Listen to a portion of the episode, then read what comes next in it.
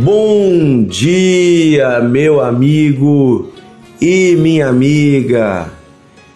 Como você está? Que Deus abençoe você.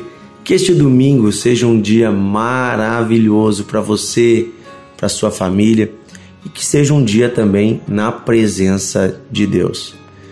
Hoje, né, separe um tempo para ouvir a voz de Deus, você e a sua família. Domingo é um dia que a grande maioria das igrejas no Brasil tem seus cultos, suas reuniões. Vá à sua igreja hoje, participe, envolva-se na comunidade da fé, não fique em casa. Leve a sua família toda para adorar o Rei dos Reis, para ter comunhão com Deus, para agradecer por tudo que Ele fez, pela salvação através de Jesus Cristo, pelo amor que Ele tem por nós. Como é bom irmos à casa de Deus. Lá nós somos família de Deus e lá o nosso Pai fala conosco. Lá também nós rendemos a adoração que Ele merece. Hoje nós queremos meditar em mais uma parábola de Jesus que está no Evangelho de Mateus, no capítulo 13, versículo 31 em diante. Nós vamos meditar em duas parábolas. Essas duas parábolas elas são paralelas, ou seja, elas têm o mesmo significado. E elas são duas comparações para falar da mesma coisa. Jesus está falando a respeito do reino de Deus e de que forma o reino de Deus uh, cresce e se estabelece na terra. Uh, e ele usa a figura do grão da mostarda e também a figura do fermento.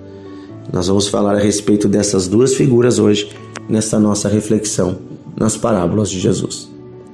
Diz assim: Outra parábola Jesus lhes propôs, dizendo: O reino dos céus é semelhante a um grão de mostarda que um homem tomou e plantou no seu campo, o qual é, na verdade, a menor de todas as sementes, e crescida se torna a maior de todas as hortaliças e se faz uma árvore, de modo que as aves dos céus vêm aninhar-se nos seus ramos.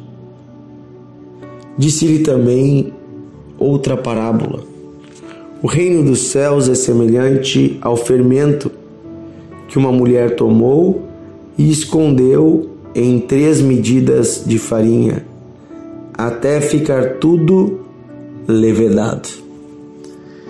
Então Jesus usa duas figuras para falar sobre o reino dos céus, o reino de Deus. primeira figura é um grão de mostarda. Se você já viu o grão da mostarda, ele é bem pequenininho, é mais ou menos um terço ou um quarto de um grão de arroz. Ele é bem menor que um grão de arroz cabe assim no buraquinho da sua unha. Porém, quando ele é colocado na terra, ele cresce e forma uma hortaliça. E essa hortaliça, se você deixar ela crescer, ela se torna uma árvore, uma mostardeira. Veja, é, é um grãozinho tão pequeno, mas que vai crescer e formar uma árvore. E até os pássaros vão fazer ninhos nela. Uma coisa pequena, mas que vai crescendo, crescendo, crescendo, crescendo, até que se torna algo bem grande. Jesus também fala do fermento. Um pouquinho de fermento pode levedar uma massa toda. Quem já fez essa experiência com fermento biológico, você pode pegar um pouquinho na sua mão, um pouquinho assim entre seus dedos, e colocar em um quilo de farinha com água. Se você deixar o tempo passar, você vai ver que a farinha toda vai fermentar. É disso que Jesus está falando, de algo muito pequeno, mas que tem um resultado muito grande. Algo que começa muito pequeno, mas que se espalha. No caso da semente de mostarda, dentro dela tem, né, dentro de toda a semente tem um DNA, que dá origem a uma planta. Então, dentro da semente de mostarda, por menor que ela seja, tem o DNA de um mostardeiro, que é uma árvore. E ela então começa a crescer, vai, vem o broto, né, vai crescendo, vai rompendo aquela semente, cria um pequeno raminho, depois ela vai crescendo, né, vai criando galhos, até que ela forma essa árvore, que é o mostardeiro. Da mesma forma, o fermento, o fermento, no caso, é uma bactéria. E ela se propaga quando ela se alimenta do açúcar que tem na farinha. Toda farinha ela tem, né, na sua cadeia, quando ela é quebrada, ela vira açúcar. E o fermento, esse é, esse levedo, essa levedura, né, ela se propaga, ela se multiplica. Começa com algumas bactériazinhas, mas ela vai se multiplicando, vai criando outras e outras e vira uma verdadeira colônia de bactérias ali na massa do pão. Como que não faz mal para nós? Porque quando a gente vai comer o pão, a gente assa ele. Por isso que não é bom comer uh, massa de pão cru, né? Porque a massa do pão ela tem essas bactérias. Mas quando você assa ela, a bactéria morre e o que fica é aquela massa fofinha que ela produziu. Eu sei disso porque a minha família é de padeiros, né? Deixar aqui um abraço, um carinho muito especial para meu papai, o Pedro, para minha mamãe, a Marli, que trabalha até hoje fazendo seus pãezinhos, suas cucas Sei que muitos amigos da família nos ouvem aqui que sabem da trajetória deles, da luta e da dedicação deles a vida toda servindo a Deus e fabricando seus pãezinhos para sustentar a família, para sustentar também a sua obra, o seu trabalho na obra de Deus. Que bonito isso. Então, ali em casa eu aprendi, né, que um pouquinho de fermento serve. Se você der tempo, você deixar bastante tempo, bem pouquinho fermento chega para fermentar toda a massa. E se você não tiver fermento para o outro dia, basta você guardar um pedacinho daquela massa até o outro dia e aquela massa vira fermento. O fermento vai se multiplicando. Incrível, né? Então, uh, Jesus usou essas figuras para falar sobre algo espiritual, que é o reino de Deus. De que forma inicia o reino de Deus? Ele começa quando o Filho de Deus vem à terra. Jesus é a semente e Jesus é o primeiro pouquinho de fermento quando Jesus veio à Terra, Jesus formou um pequeno grupo, doze discípulos, mas de um foi para doze. Depois você vai ver que em Atos, quando a igreja recebe o Espírito Santo, já eram 120. Aqueles doze já multiplicaram para 120. Quando eles recebem o Espírito Santo e eles pregam, já se tornam alguns milhares. E aí você vai ver através de, do, da, da pregação dos apóstolos, do apóstolo Paulo que vem depois, a igreja se multiplicando em dezenas, em centenas de igrejas, cada uma com seus milhares, e a igreja já vai para suas centenas de milhares. Quando termina ali o livro de Atos, né, nós podemos calcular que mais ou menos a igreja de Jesus já tinha mais de 100 mil seguidores. Isso, gente, lá no ano 50, 60, depois de Cristo. Então, rapidamente, em 20 anos, no máximo 30 anos, se multiplicou de um homem, que era Jesus. O Evangelho se multiplicou para mais de 100 mil pessoas. Durante o Império Romano, a igreja vai ser perseguida, mas ela vai continuar crescendo e ela vai chegar aos seus milhões. E ela vai se espalhar por toda a terra. E hoje, segundo os dados de pesquisas, 2 bilhões, 2 bilhões de pessoas no mundo se dizem cristãos. Aí você vai dizer: "Ah, pastor, mas nem todos vivem a fé cristã na prática". Concordo com você. Então diminui pela metade, digamos que sejamos um bilhão. gente, é muita gente. E vai crescer mais ainda, porque tem ainda muitos bilhões de pessoas no mundo. Né? Calcula-se em torno de 5 bilhões que não conhecem a Jesus Cristo. Na Índia, na China, na Ásia, na África, na Oceania e tantos lugares que as pessoas precisam conhecer a Cristo. E o Evangelho continua se proliferando, porque o reino de Deus vai crescendo. E ele vai crescer mais ainda, até o dia em que o próprio Rei vai voltar e então estabelecerá o reino dele definitivamente sobre toda a terra. Viu que maravilhoso?